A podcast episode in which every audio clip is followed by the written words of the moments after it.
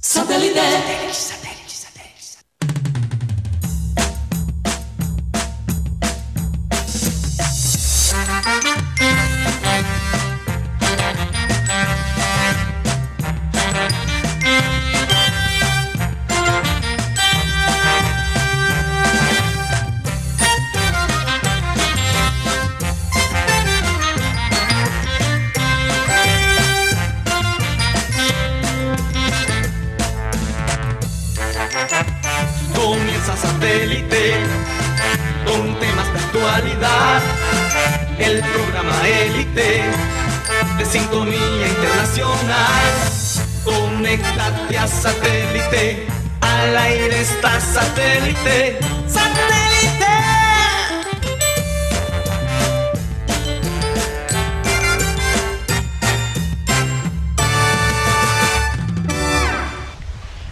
señores, bienvenidos a Programa Satélite. Hoy día de las velitas, bueno, realmente el día de velitas es mañana, pero las celebraciones normalmente se comienzan el 7. Pero es un día diferente y por eso decidimos venirnos a las playas de Puerto Colombia, aquí en Kilimanjaro, un saludo especial a Alejandro Torres, que hizo esto posible, y por supuesto nuestro querido Juan Carlos Rocha, que hizo la conexión, ¿no? hay, que, hay, que, hay que decirlo. Que fue mi idea.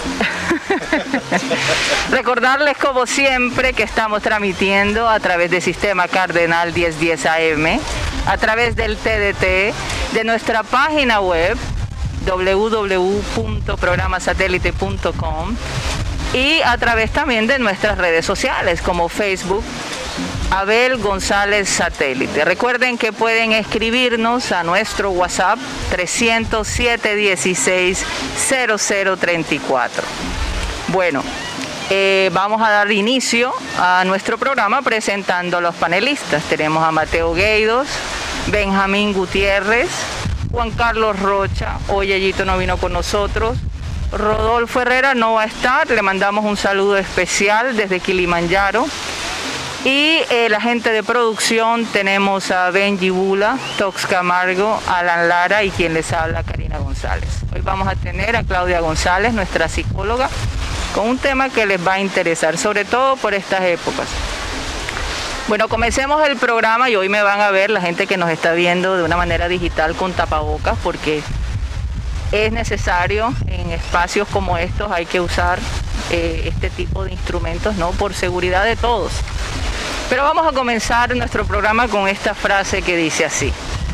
La verdadera alegría está en las cosas simples de la vida, así como mirar el mar, como escuchar el sonido de las olas. Realmente para nosotros estar aquí es un enjuague cerebral, como decía Abel González, porque estar cerca de la naturaleza definitivamente te inspira, te relaja. Y aunque muchos están de pronto tristes porque un día como hoy, hace un año, pues se celebraba mucho, la ciudad se movía, bailaba, pero esta vez vamos a estar más bien meditando, agradecidos por la salud con la que muchos hemos contado, pero sobre todo vamos a encender una vela y todos vamos a hablar aquí por quién encenderíamos esa vela el día de hoy. Hay que reflexionar un poquito y aceptar que este ha sido un año diferente y que nos toca adaptarnos a eso. Bueno, el Junior, cambiando de tema drásticamente, el Junior 0 a 0 ante el América, definitivamente mostró bastante potencia de alguna manera. Eh, yo sé que mis compañeros tienen mucho que comentar. Creo que el equipo se aguantó a pesar de las lesiones que hubo, a pesar de que Teo se fue. Y bueno, el equipo, el equipo sigue, ¿no? El equipo se sigue armando, se sigue fortaleciendo. Mateo, cuéntanos, ¿cómo, cómo viste el equipo de Amaranto Perea el día de ayer? Buenas tardes a todos los oyentes, un poco difícil hablar de un 0 a 0 aquí enfrente del mar, con estas olas, con la brisa. Pero sí, no fue, fue un, reto para el equipo, eh, no, no solo un reto físico, eh, después de jugar tantos partidos en un corto tiempo. Eh, creo que vi que Junior tiene un promedio de un partido cada tres días. em, muy, muy difícil mantener la energía cada, cada partido cuando estás jugando tanto. Pero em, yo creo que fue el viernes. Dije que para mí el Junior no era un equipo que podía defender, controlar los espacios y, presionar. Y bueno, me mostraron lo contrario contra la América, especialmente en ese segundo tiempo. América realmente solo pudo controlar el ritmo em, después de la lesión de Teo. Yo creo que se notó ahí el, efecto psicológico de perder a, tu líder en la cancha. Eh, pero estuvo muy orgulloso de la manera que se recuperaron en el segundo tiempo. Y, bueno, en la parte táctica, yo creo que lo que hizo la diferencia fue el mediocampo. Eh, contra Unión La Calera tenía jugadores como Borja, como Teo, presionando desde el ataque pero tenías a Pico y James Sánchez que se quedaban atrás, un poquito, yo creo que asustados, enfrente de la defensa. Mientras con Fabián Ángel y Larry Vázquez, los dos hicieron un tremendo trabajo. Eh, ellos sí, cuando presionaba Borja, cuando presionaba Cariaco después de tres, cuando presionaba Ginestrosa, ellos, ellos llenaban ese espacio en el medio campo, subían con ellos. Mm. Y eso básicamente ahorcó a la América. Y el América pudo generar muy poco. Ellos estaban realmente eh, a frente de esta presión, estaban perdidos. Rocha, ¿cómo viste tú el partido? ¿Y qué escuchaste? ¿Qué decía la gente? ¿Cómo era ese ambiente? muy buenas tardes, Karina, para ti, para todos los oyentes y todos los cibernautas, en este ambiente diferente. Hoy viernes, sí. hoy es un viernes. 7 de diciembre. Básicamente, básicamente. Sí, porque todos los días en diciembre son viernes. Son viernes, y hoy más todavía. El tema de Junior, por lo menos la gente le gustó el resultado. A pesar de que el equipo eh, no fue tan contundente. Y, además América tampoco tuvo pocas posibilidades de de pronto de definir el, partido. Porque de alguna manera u otra, eh, América tampoco viene jugando bien. Y, con, y con menos torneos. Con menos torneos. Vamos a hablar un poco de estadística. Yo sé que hay, hay varios puntos importantes. El hecho de que Viera hace cuántos partidos no le meten un gol a Viera. desde el partido con Jaguares, donde quedaron 2 a 2, desde la última fecha, fecha 20, más tres partidos de los playoffs, son cuatro partidos en liga que no recibe gol Sebastián Viera. Llegó a su partido número 10 invicto. Y él lidera, lidera la liga. sí, claro. Y otra cosa, con, con, con, la pareja de defensa que tuvo más, o sea, tuvo más 0 a 0, fue con Germán Mera y Dani Rosero. Una pareja que se conoce desde el Cali, porque cuando empezó Mera, fue con Dani Rosero, Mera se fue a Bélgica y Dani quedó. Entonces ahora se reencuentran en Junior y mira, ahí está la pareja y se conocen. Y la para la gente que no sabe, este 0-0 en qué posición pone a Junior. Junior sigue siendo segundo en la reclasificación con 40 puntos, ya clasificado a Copa Libertadores. Pero este partido lo que quiere decir es que si Junior gana aquí en Barranquilla, clasifica al igual que el América.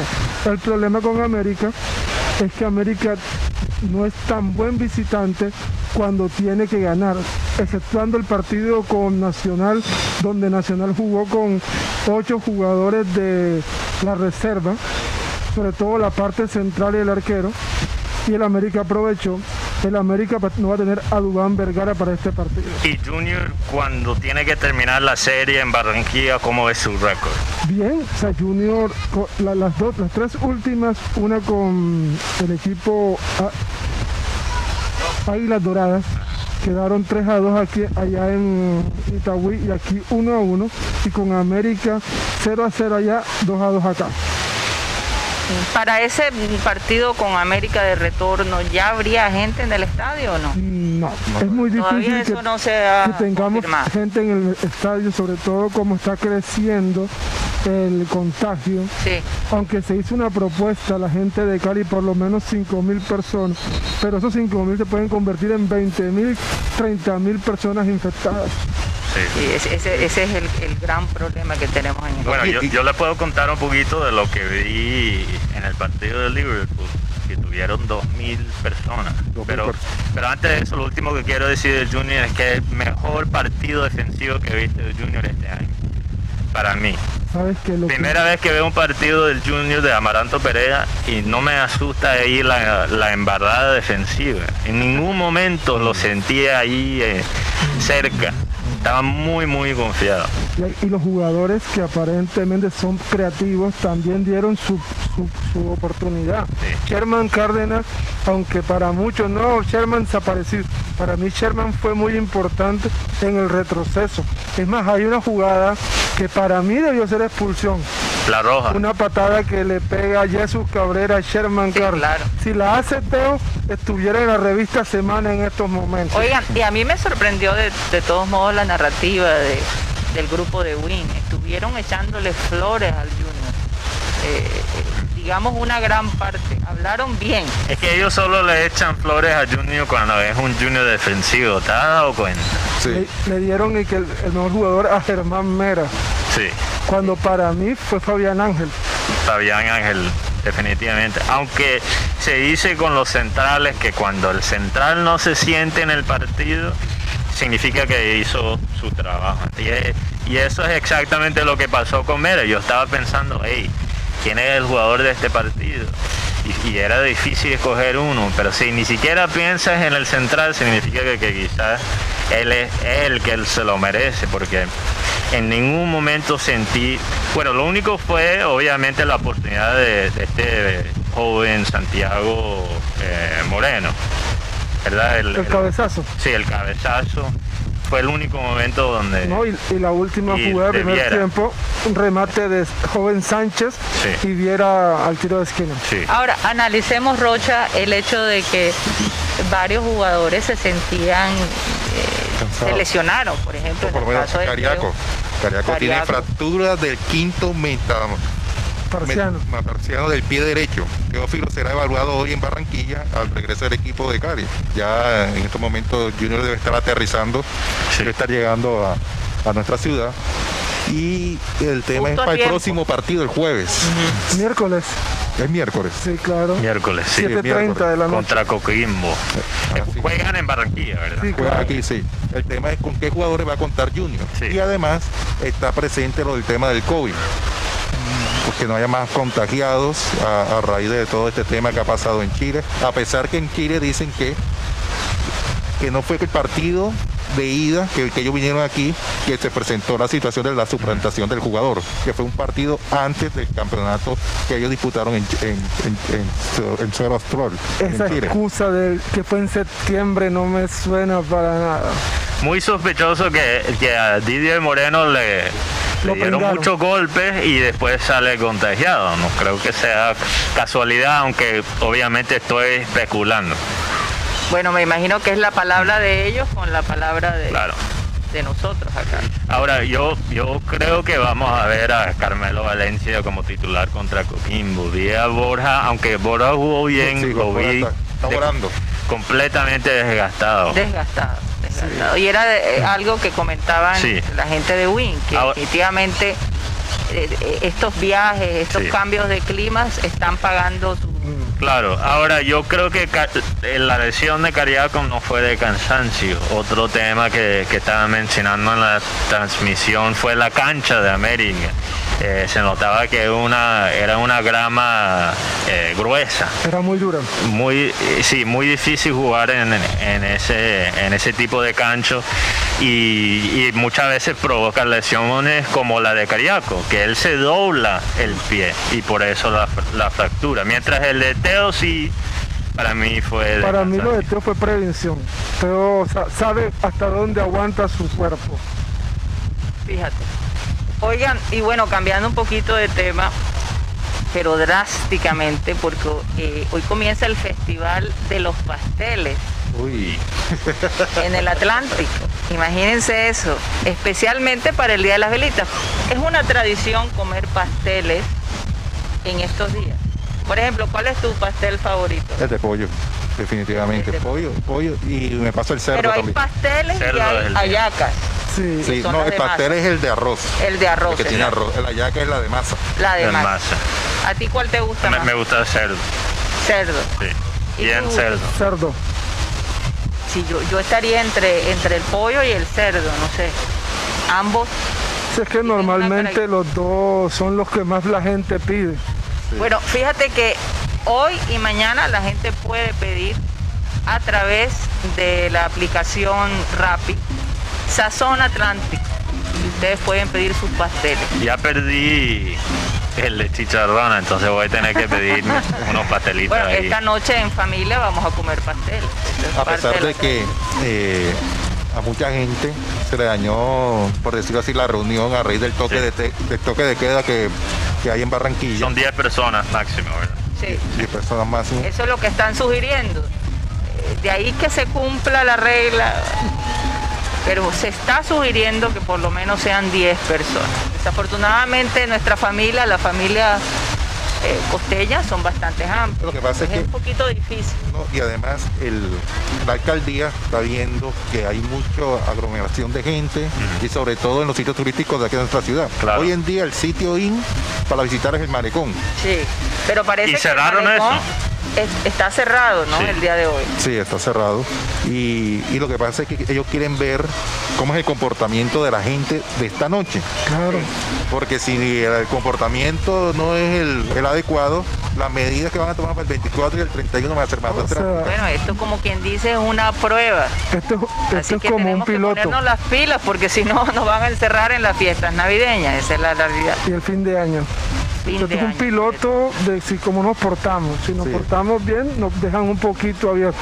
Pero, de igual hay toque de queda, hay que recordarle a la gente que a partir de las 11 de la noche, toque de queda, hasta las 6 de la mañana del día 8. Así que, eh, bueno, yo me imagino, y eso es algo que vamos a hablar con Alejandro Torres, casi siempre el 8 de diciembre la gente básicamente va a pasar el guayabo y el día en la playa, o sea que va a estar la cosa aquí bastante congestionada. Bueno, ¿cómo estamos? Pero obviamente con todos los controles. Sí, con todos los controles. Y recomendar a la gente, cuando vaya a prender o encender las velitas, por favor no tener eh, alcohol ni antibacterial. Que eso es una bomba. Eso es una bomba.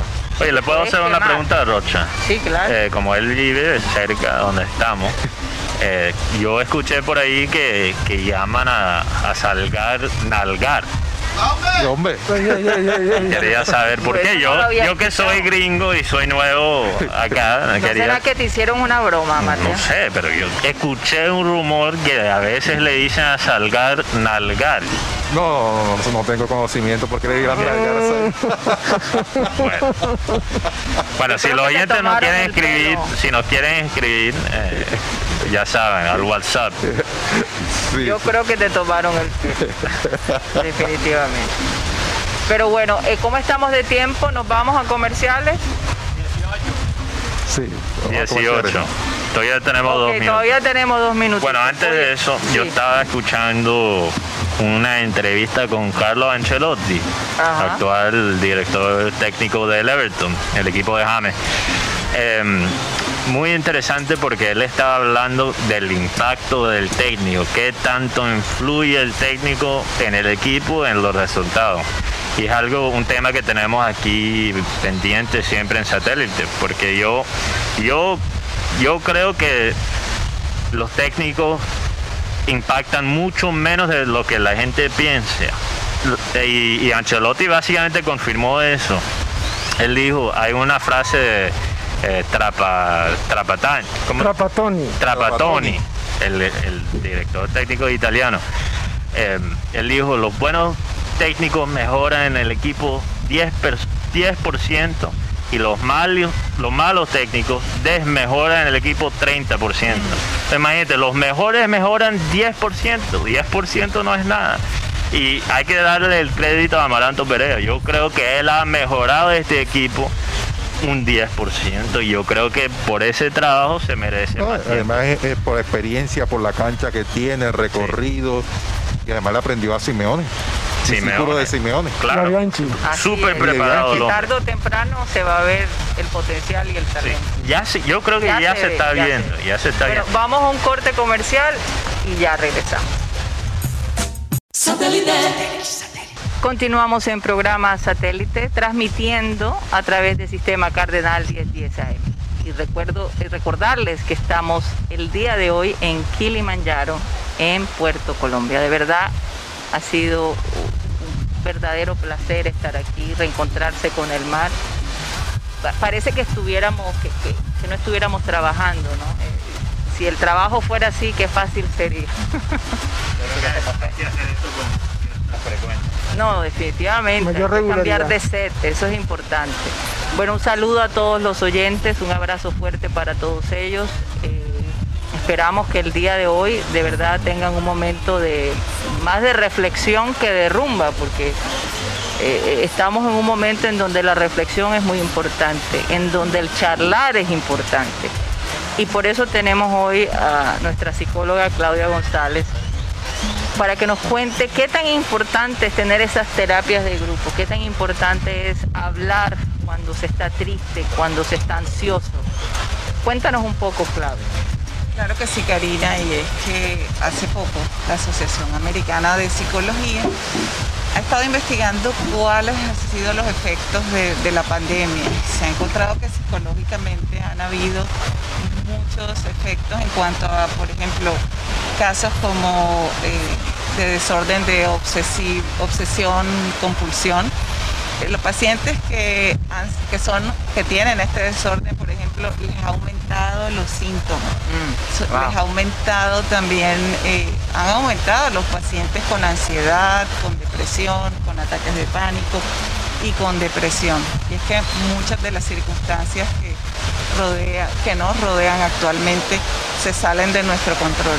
Entonces esto hace que las personas, por ejemplo, se noten más tristes, más desesperadas, no encuentran soluciones a, ciertas, ciertos cambios, porque imagínate, ya no tienes la capacidad de reunir con grupos que quizás estabas acostumbrado.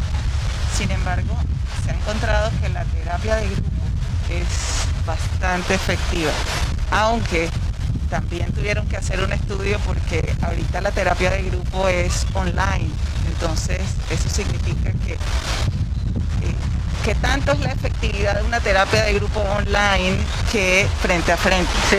Ya, ya tú no puedes mirar lo que es el lenguaje no verbal, eh, no puedes sentir esa cercanía que de pronto tú hablando con alguien puedes darle un abrazo al otro, puedes tocarlo. Ahorita no, pero sin embargo se ha demostrado que es efectivo la terapia de grupo. Ahora, para algunas personas que quizás tienen como ansiedad social, quizás una terapia digital eh, en grupo es más fácil, es más accesible a esas personas que tienen esas ansiedades. Sí, claro, porque el, ser humano de todas maneras necesita apoyo. si tú estás dentro de tu familia, hemos visto que por la cuarentena, por ejemplo, tenemos que estar en grupo por mucho tiempo. ¿Y qué sucede? Ahí se necesita que el líder del grupo sea más tolerante ante las reacciones emocionales de la persona que está allí. O sea que la paciencia es un factor importante. Claro, hay que tener más tolerancia. ¿Tú sugieres que, por ejemplo, las familias se reúnan de pronto una o dos veces a la semana y un poquito lo que sienten, las frustraciones. ¿Pero digitalmente? No, no, no, estoy hablando del grupo familiar. Ah, ya, ya que viven juntos. Ya, que viven juntos. Familia, exacto. Es necesario que, que se, digamos, se promueva la conversación, que se reúnan y que cada uno exprese cómo se siente, si tiene miedo, si está triste, si está alegre, qué está pasando por la mente de cada uno. Eso es indispensable. Y también tener metas, que cada uno exprese cuáles son sus metas por ese tiempo, cómo podemos trabajar en grupo, porque lo que necesitamos es que haya cohesión. Y se ha demostrado que si hay más cohesión en el grupo, mucho menos se van a dar esos trastornos de salud mental. Claro, todo es mejor en grupo. ¿Qué ibas a decir, Sabes que esto pasa mucho en los grupos deportivos. Cuando tú ves un grupo deportivo que si hace un gol, procederá por allá solito, tú dices, uy, está roto el grupo. Pero cuando tú ves un grupo como el grupo de Colombia 2014, o de Junior, ahora el mismo Junior, uno, uno encuentra que la, terapia de grupo o el psicólogo, que es el mismo técnico, ha sido una fuente de, poder amarrar y no destruir. Esas oraciones que ellos hacen al final de los partidos o cuando están en un momento decisivo de abrazarse y eso es una especie de terapia. Eso es una sí porque es importante sentir el apoyo, sentir el apoyo y sentir que cada uno está ejerciendo la función que debe ejercer dentro del grupo para facilitar el trabajo de todos. ¿no? Entonces, de eso se trata, que haya mayor cohesión, más unidad. Y fíjate tú, Mateo, hubo un experimento por allá en los años 58, en los años 50, eh, mandaron grupos de individuos a la Antártica. Ellos iban a estudiar ese continente y lo que se observó porque cuando llegaron las condiciones del tiempo los obligó a permanecer encerrados mucho tiempo. Y al principio eran muy amigables y hacían chistes y tenían buen humor, pero con el paso del tiempo se fueron volviendo irritables, discutían mucho, ya se sentían Bueno, a todos nos pasó eso en casa. No, y lo que pasa con la familia que vive juntos después de un tiempo. y además, doctora Claudia, ¿cómo hacer con los niños? Exacto, eso también porque los niños estaban acostumbrados a salir más, a estar en el parque, en, parque, la piscina. Entonces ellos, eh, cuando ya se dio ese tiempo y comenzó a hacer, tuvieron que sacarlos de ese ambiente y, prácticamente no se, no se pudo lograr mucho más del tiempo. Duraron máximo unos seis meses allí, que de todas maneras fue bastante largo. Pero los grupos que más permanecieron eran aquellos que tenían las metas claras, se tenían unos objetivos y unos y, unas acciones y, fueron más, trabajaron más en equipo. Esos fueron los grupos que lograron, eh, digamos, permanecer unidos mucho más tiempo. ¿Cómo, ¿Cómo hacer que haya una buena armonía en un grupo si de pronto hay, como decimos, la manzana de la discordia, que, no afecta el buen ambiente, la buena relación de los demás? Siempre, hay que identificarlo inmediatamente. Hay que identificar qué es lo que está pasando, cuál es el conflicto y reunirse como, como para ya hablar de soluciones. De pronto esta persona está haciendo la manzana de la discordia porque tiene una necesidad que no está siendo satisfecha, porque no ha expresado algo que tiene que expresar. Entonces hay que digamos, se tiene que abrir el espacio para que la persona hable, para que Ahora, sería, sobre todo se concentren en soluciones. Más ¿Tú no crees que, sería una buena idea que las familias tuvieran un horario y crearan unas expectativas? Por ejemplo, eh, este fin de semana vamos a visitar tal lugar. En la medida que se pueda, ¿no? Por ejemplo, ir a la playa, o, ir a un, restaurante favorito, o sea, crear cierta, ciertos estímulos, ¿no? Y, ahora lo podemos hacer, ¿verdad? Porque antes, con el confinamiento que hubo acá en Colombia, era, al principio fue muy difícil, no se podía salir casa.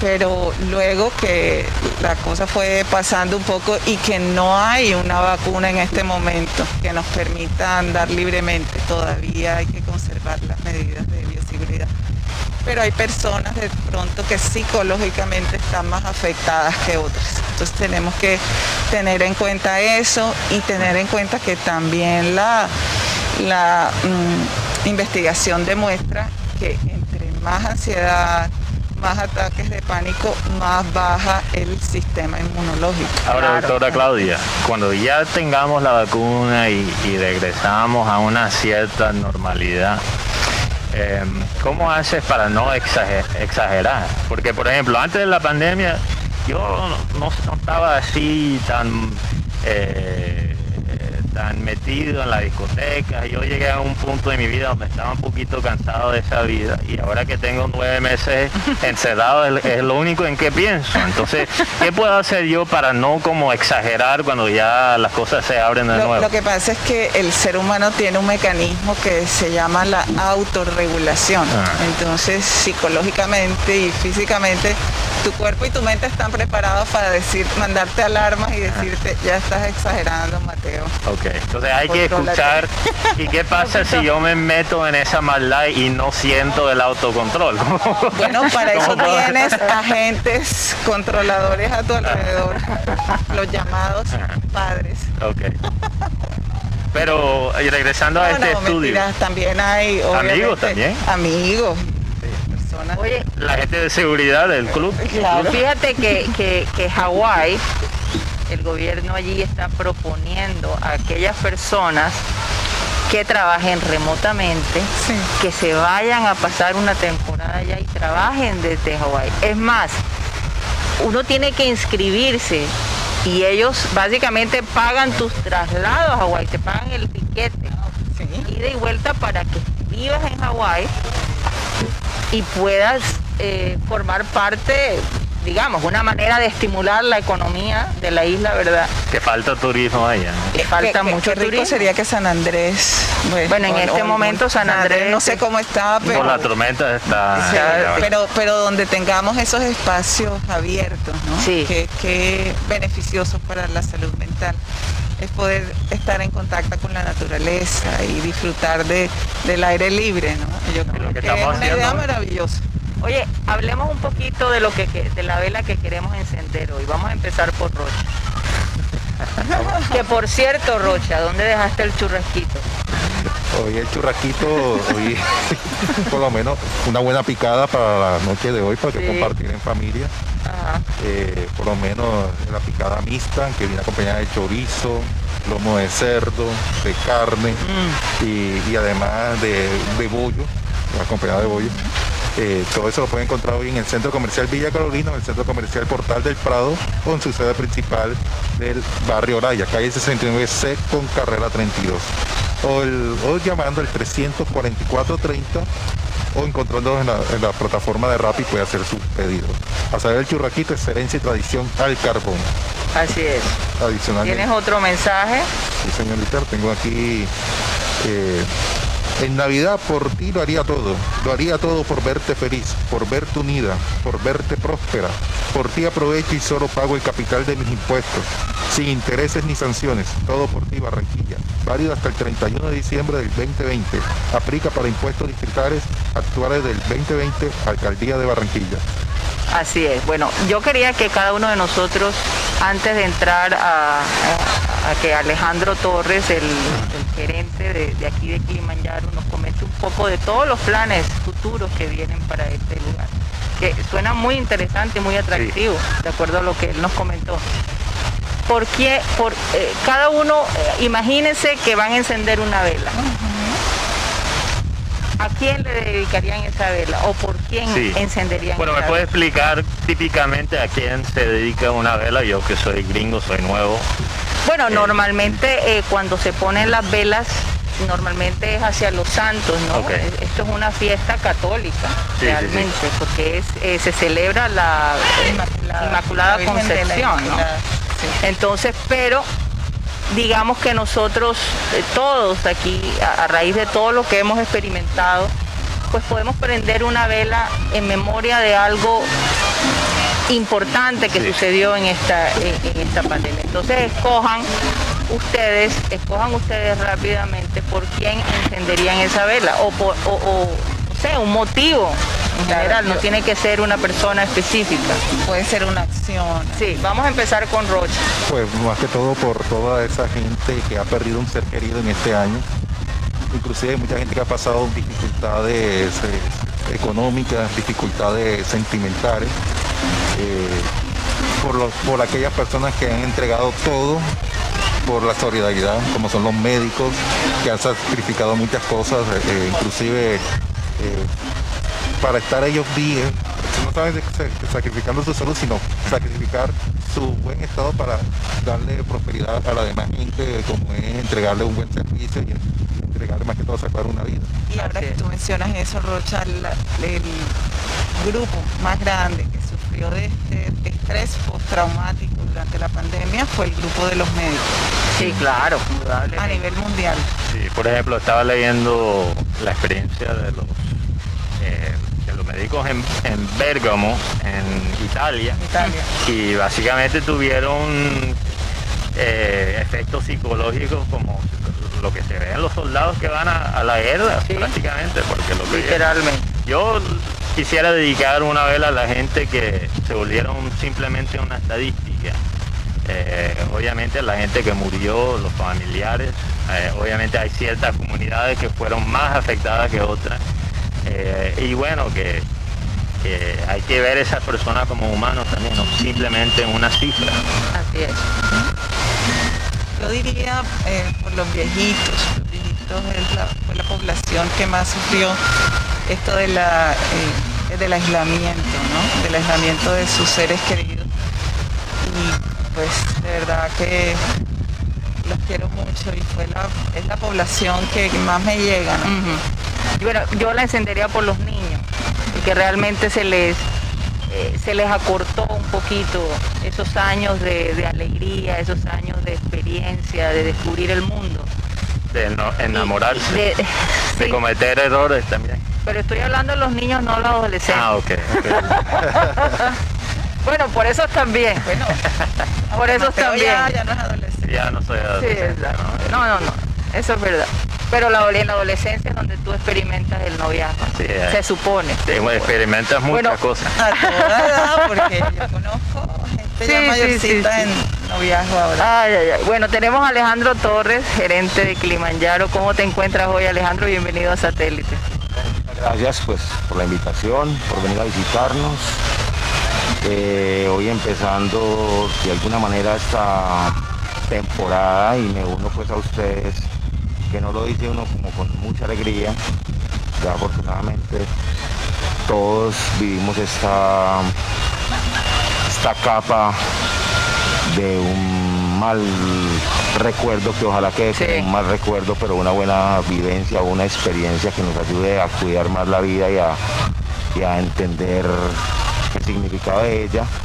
Pero bueno, yo creo que parte de la vida y parte del recorrido que tenemos es continuar y responder a la sociedad desde el punto de vista, primero que todo, el cuidado, la integridad, pero una cosa muy importante que es lo que aporta el sector turístico y es a la salud mental Alejandro, ¿cómo se ha reinventado Kilimanjaro? Porque eh, ustedes tienen una capacidad para más de mil personas y han tenido que reducirse a un 30%. ¿Cómo han hecho para reinventarse? Sé que hay proyectos futuros, Háblanos un poco de eso. Bueno, creo que no solo Climandiaro, sino en general el sector turístico nos tocó esa palabra de moda que para muchos es cliché, para otros no, la, no, les gusta mucho y es la reinvención. Yo creo que es algo que a todos nos tocó, desde los bebés hasta los ancianos. Y a nosotros en particularmente en el sector o aquí en Kilimanjaro nos llevó a cambiar un a dar un giro total porque la manera de acceder a los clientes y de los clientes acceder a los servicios eh, de turismo cambió drásticamente. Y eso significa que nosotros como, como negocio nos tocó mirar más allá de lo que era esperar los clientes en el parqueadero y sentarlos en una mesa y eso consigo trajo unos cambios muy interesantes, a la vez muy complejos, que nos enseñaron a que la tecnología o apalancarnos en un tema de tecnología, reservas online, llevar a los clientes, muchos de los clientes que lo único que cogían era sus llaves del carro y la segunda parada era la mesa de Climandiaro. Hoy entre esos dos puntos hay uno que se llama es online, reservas, llegar al centro de reserva, hacer su tratamiento, depositar sus datos. Y digamos que es una incomodidad para los clientes, pero a la vez también es una seguridad. Nosotros ya hoy sabemos quién viene, con quién viene, a qué horas llega, a qué hora se va. Entonces tenemos una trazabilidad. No, y una base de datos, porque si una persona entonces es contagiada, ya se sabe con quién, dónde estuvo, todo ese tipo de cosas. Eso es muy importante, esa trazabilidad nos ha dejado que era algo que no, creíamos, no creíamos nosotros que íbamos a tener. Eso pues lo hicimos fue como un medio para poder traer los clientes, pero cuando nos dimos cuenta teníamos una base de datos de 200, 250 personas que nos visitan a diario y entonces en un mes ya podrán darse cuenta ustedes de lo que eso significa. Entonces cuando tenemos una base de datos orgánica, no comprada, sino que llegan aquí sus clientes y nos entregan lo que es cuándo consumo, cuándo voy, cuándo llego, con quién llego, eso es Big Data y a nosotros nos, ha servido en buena manera. Mateo. Eh, antes de la pandemia, ¿qué crees que era el porcentaje del fluyo a Kilimanjaro que eran turistas fuera de la ciudad? Versus del fluido. sí, sí, sí. ¿Qué tanto de la gente que, que visitaba Kilimanjaro, como dame un porcentaje de las personas que eran locales o, fuera de la ciudad? O incluso internacionales también. El cambio de nuestra asistencia en términos de, digamos que la tipología de clientes sí cambió. Hoy encontramos todavía los clientes que se cuidan y nos dicen yo quiero llegar el día que no haya nadie en Kilimanjaro. Ese día, eh, los días martes, y jueves que eran de pronto donde había menos flujo de gente, eh, es donde vimos un pico ahora disparado porque desafortunadamente se están juntando los que no querían juntarse. Entonces llegó el momento en que, en que les dijimos, venga, venga, vamos a tener que organizar esto de nuevo porque se nos están vaciando los días que creíamos que tenía tope y se nos están juntando y nosotros también queremos ayudar con que el cuidado esté en todos nuestros clientes. Entonces, digamos que las reservas nos han ayudado a eso. Ahora, parte de la pregunta de ustedes era, y vení, ¿y quiénes han sido los clientes locales o extranjeros? digamos, técnicamente sabemos que hasta hace poco las fronteras estuvieron cerradas y los locales fueron los que estuvieron, digamos que más más, eh, fueron más marcados en las visitas. que hemos notado? Que el público o los turistas de Cartagena han migrado hacia Barranquilla. Ah, fíjate. Y la cifra, y la cifra de contagios en Barranquilla ha ayudado a que sea, digamos que una ciudad que ahora se está convirtiendo como la metrópolis del Caribe, con unos con unos con unas cifras muy pequeñas de contagios y la podemos llamar con todo el respeto pequeñas con, en comparación con otras ciudades. Entonces, digamos que Barranquilla tiene muchas oportunidades en términos de infraestructura, podemos tener clientes o turistas en la ciudad, en, en, las playas y las extensiones del territorio es más grande, entonces los turistas de alguna manera se sienten más seguros viniendo a Barranquilla que a Cartagena por la aglomeración. Hay algo que tú mencionaste cuando estábamos hablando, Rocha, eh, con Rocha y con Mateo, y es que hay la posibilidad de una pelea de boxeo que Kilimanjaro sería el escenario, pero desde el punto de vista digital, no, no va a ser presencial, ¿no? Lo transmitirían digitalmente. ¿Cuándo va a ser eso? ¿Ya eso es para el próximo año? No, ya tenemos, Karina, dos fechas de boxeo. Todo empezó con el motivo de querer proyectar desde Kilimanjaro online hacia el mundo entero eh, mm. actividades deportivas como surfen el surf es una actividad muy marcada acá. Sí. Y en ocasiones anteriores habíamos hecho unas tres peleas. O sea, nosotros manejamos unas buenas relaciones con, con la comisión de boxeo y nos dijeron, venir, perfecto. De hecho, el lugar donde estamos sentados haciendo esta entrevista va a ser el ring. En esta esquina donde está Mateo, probablemente esté que ese día sea el campeón o el noqueado. Ahora, ¿ustedes hacían eh, peleas de boxeo antes de la pandemia? Sí, hemos hecho tres peleas y han sido, digamos que peleas marcadas en términos positivos porque han sido peleas bajo la regulación de la comisión boxística.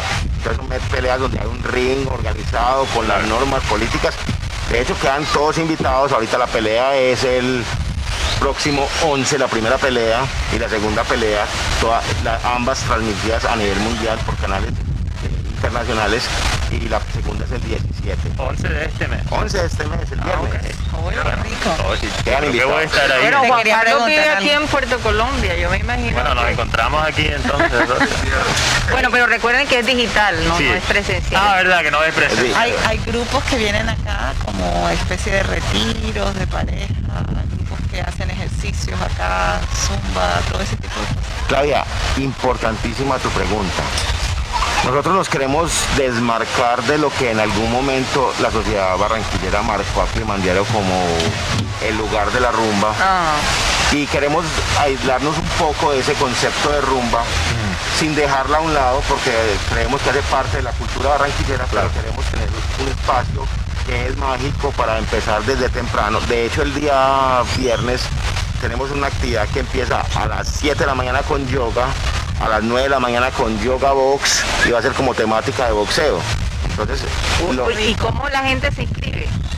Ya tenemos eh, en la página de En la página de nosotros un despliegue de la publicidad donde dice cómo, cuándo, cómo, ah, y el valor y toda la ese día puedes empezar a las 7 de la mañana haciendo yoga y es la, la, última pelea que va a ser a las 11 y media estar todo el día, o sea, vas a pasar por yoga, baile, cóctel, comida y Oye, me parece un tremendo plan. Estábamos hablando que Hawái estaba invitando gente a hacer el trabajo, el trabajo allá en Hawái.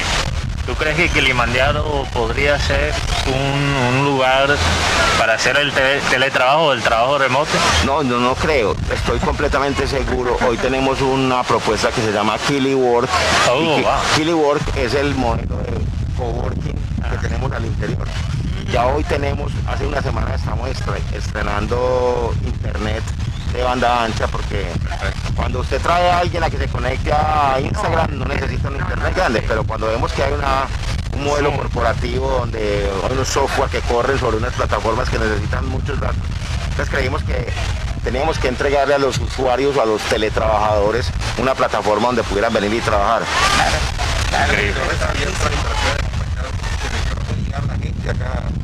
a disfrutar de las instalaciones. Claro, Juan Carlos. Tú dices de lunes a viernes. De lunes a, domingo, ¿no? Sí, nosotros somos un negocio que estamos abiertos de lunes a domingo entre 9 de la mañana en semana hasta las, hasta las 10 de la noche y fines de semana hasta las 11 de la noche. Okay. El que quiera trabajar hasta las 11 de la noche en domingo lo acepta. ¿Y, habitaciones, por ejemplo, cuántas? ¿Hay habitaciones acá? Nosotros estamos, buenísima tu pregunta, eh, Claudia, nosotros estamos dentro de un complejo turístico que se llama Hotel, Hotel Prado Mar, muy conocido, con una trayectoria, un lugar espectacular. Somos un negocio, somos negocios hermanos, oh. ¿sí? pero no tenemos hospedaje. Digamos que nosotros tenemos una alianza estratégica con el hotel donde los clientes que quieran llegar y quedarse amaneciendo, pues les damos la oportunidad de que hagan las reservas en el hotel. Excelente, bueno, Alejandro, muchísimas gracias por esta oportunidad que le diste al programa Satélite. De verdad que hemos pasado un momento muy agradable. El simple hecho de sentir el mar detrás de nosotros eh, lo, hace, lo hace perfecto, realmente, y mágico además. Lástima que la gente del Sistema Cardenal no puede ver, solo lo pueden ver a través de nuestras páginas digitales. Bueno, sí nos puede ver esta tarde. Sí, sí, esta tarde no, pueden, pueden ver el, video a través de nuestras plataformas, pero de, igual gracias, gracias por, por este tiempo y por la atención tan espectacular que han tenido con nosotros. La verdad nos han dado el espacio y bueno, aquí definitivamente vamos a regresar. Con todo el gusto, esta es su casa, se los digo hoy, no es cuento, no es cuento. Eh, cuando Oye, lo vamos a tomar en serio. Trabajar desde aquí es delicioso, ¿no? Óyeme, sí, yo creo que vamos a tener que hacer. tremenda publicidad para Kelly Work, yo lo recomiendo. Yo, mis últimos 20 años trabajé en bancos hasta hace 6 meses y... No te cambias por nada. Cuando me cambié de trabajo, me vine para acá y dije yo, yo, yo, yo, que, yo que hice mis últimos 20 años encerrados en una oficina. El primer día que, que, esté ya listo Kelly Work voy a estar acá. Ah, bueno, Alejandro, muchas gracias. De verdad, encantados aquí. Un abrazo para todos. muchas gracias. Bueno, vamos a darle paso a Benjamín Gutiérrez, que es el único que no ha dicho por quién encendería esa vela. Hay que preguntarle a Benjamín Gutiérrez. Aquí, bueno. Dale un segundo que se está acomodando de nuevo. Ustedes perdonen la informalidad, pero es que cuando uno está en la playa, nada puede ser. Estar en vestido de baño, ¿Ah? Provoca estar en vestido de baño. Óyeme, sí. Yo de todos modos me voy a tirar. Sí. Ah, Oye, no, y el mar se ve tranquilo, se ve realmente un ambiente relajante. Ya la gente ha estado llegando poco a poco, familias, para disfrutar el día de hoy, porque muchas personas han tomado el lunes de vacaciones. Sabes que eh, estaba lloviendo las redes sociales de un amigo muy especial que es de Jamaica, pero está en Virginia, en Estados Unidos, en el norte, con ah. frío. Yo digo, qué afortunados somos acá en el Caribe. Definitivamente, no hay duda de eso. Benjamín. ¿Por quién prenderías la vela hoy? Por los, por, qué? por los médicos que han muerto por el COVID. La verdad es que, son muchos. aunque no, no, no me gusta dañar el momento, acaba de fallecer la esposa de un primo, entonces, y falleció peleando contra esta enfermedad. ¿Y ella era doctora? Sí, era doctora. Oh, cuánto lo sentimos, sí. sí nuestro más sentido. para tu familia y y, para todos los médicos que, que se enfrentan, oye, y que han tenido que dejar sus familias para poder protegerlas de este, de este virus que, aunque estemos alegres en un día como hoy, en un lugar como este, siempre hay esa tristeza detrás de nosotros, ¿no? Porque muchas personas han, fallecido y eso es algo que no podemos evitar. Y yo te, bueno, quiero compartir la experiencia de ver esos fanáticos en el estadio de Liverpool y algo tan simple como ver dos mil personas cantando, apoyando a su equipo, eh, me, hizo llorar incluso, me conmovió. Hay que disfrutar esos momentos especiales y, esos, esos momentos de unidad entre, entre nosotros porque eh, tenemos más en común que, diferencias y, a veces no olvidamos eso. Sí, y es que un día como hoy, hace un año atrás, de pronto la gente estaba en fiestas, en, reuniones sociales, y, hoy, hoy va a ser diferente. hace un año nosotros estábamos previo a un partido de Junior. Junior jugaba un 7 de diciembre y la pinta de, esa noche fue la que me hizo del Junior. Era algo tan descomplicado. Hoy en día la pinta va a ser la pijama. a raíz del toque de queda. Así es. No, pero yo te digo, cuando vi eso en el estadio de Liverpool, me dio un guayabo porque dije, hey, qué tanto extraño estar en el Metropolitano. Hace un año estábamos debatiendo ir al estadio, que la gente no quería ir al estadio y quién nos mataría para ver un partido en vivo. Así es, por eso el tiempo hay que aprovecharlo y las oportunidades también. Se nos acabó el tiempo, hoy no vamos a tener el clean clean digital, porque vamos a Sí, ahora vamos a aprovechar ese clean clean más bien en bañarnos en la playa. Y que no es digital. No, no. bueno, gracias por estar con nosotros. Esperamos que pasen un momento de familia espectacular el día de hoy, que haya mucha reflexión, que haya muchos abrazos, que haya muchas memorias de años anteriores y que se porten bien, hagan lo mejor para que eh, podamos proteger la vida de esos seres que tanto amamos. Recuerden que estamos de lunes a viernes de 1 y 30 a 2 y 30 aquí en la 1010 AM. Muchísimas gracias y que Dios les bendiga. Voy a leerles un versículo que acostumbro a leerle diariamente, que tiene una rigurosa actualidad por el interrogante. Dice, les doy la paz, les doy la paz, mi propia paz, que no es como la paz que se desea en este mundo. Eh, no se preocupen ni tengan miedo por lo que pronto va a pasar. Parece que tiene que ver mucho con lo que estábamos hablando sobre este fenómeno en el que el hombre está perdiendo el norte realmente de la justicia, de la equidad y de todas las cosas que se necesitan para armonizar de manera amorosa con nuestros semejantes. Y uno tiene la impresión de que podríamos estar otra vez cerca a la famosa revolución del amor, que es a la que nadie le para bola, porque dicen, no, hombre, qué amor ni qué carajo. Bueno, de todas maneras, la revolución del amor ya tuvo un paso muy interesante con la muerte de Jesucristo.